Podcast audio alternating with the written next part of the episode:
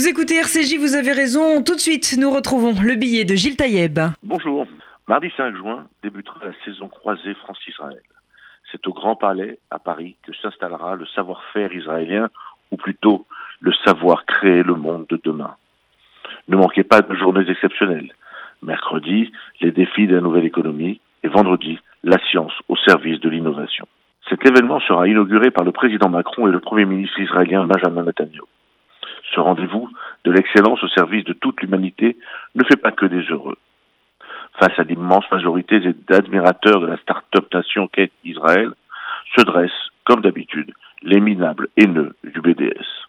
Ainsi, face au savoir et à l'universalisme du savoir, ils poursuivent leurs actions ridicules de boycott de produits israéliens en se rendant dans les supermarchés de villes bien choisis pour la présence massive d'une population musulmane qui n'a en réalité que faire de leur action lamentable? Ces terroristes de pacotille s'en prennent à des fruits, des légumes et autres denrées dont la provenance serait israélienne en les taxant de produits ici de l'apartheid.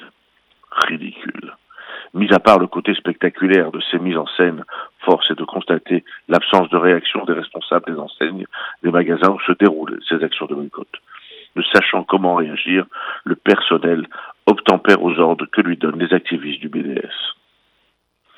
La cartographie de ces villes où agissent les boycotteurs est souvent la même que celle que l'on appelait dans notre pays les territoires perdus de la République. Ce sont dans ces banlieues que règne la terreur, le complotisme, où on veut s'imposer un islam intégriste. En laissant agir en toute illégalité les boycotteurs d'Israël, les terroristes de la pensée grignotent la liberté et l'intégrisme islamique se renforce. Quelle différence Israël, au Grand Palais, va montrer son humanisme et son universalisme. Les sociétés et chercheurs qui s'y retrouveront œuvrent chaque jour à faire reculer la maladie et améliorer la vie de tous les humains, et en face, des minables agités qui tenteront certainement de perturber ce moment de fraternité humaine. Remettons chacun à sa juste place. Israël et ses partenaires du côté de la vie et de l'avenir, les autres du côté de l'obscurantisme et d'un retour au Moyen Âge. Bienvenue, Monsieur le Premier ministre israélien Benjamin Netanyahu. Votre présence aux côtés du président Macron signe la seule réalité.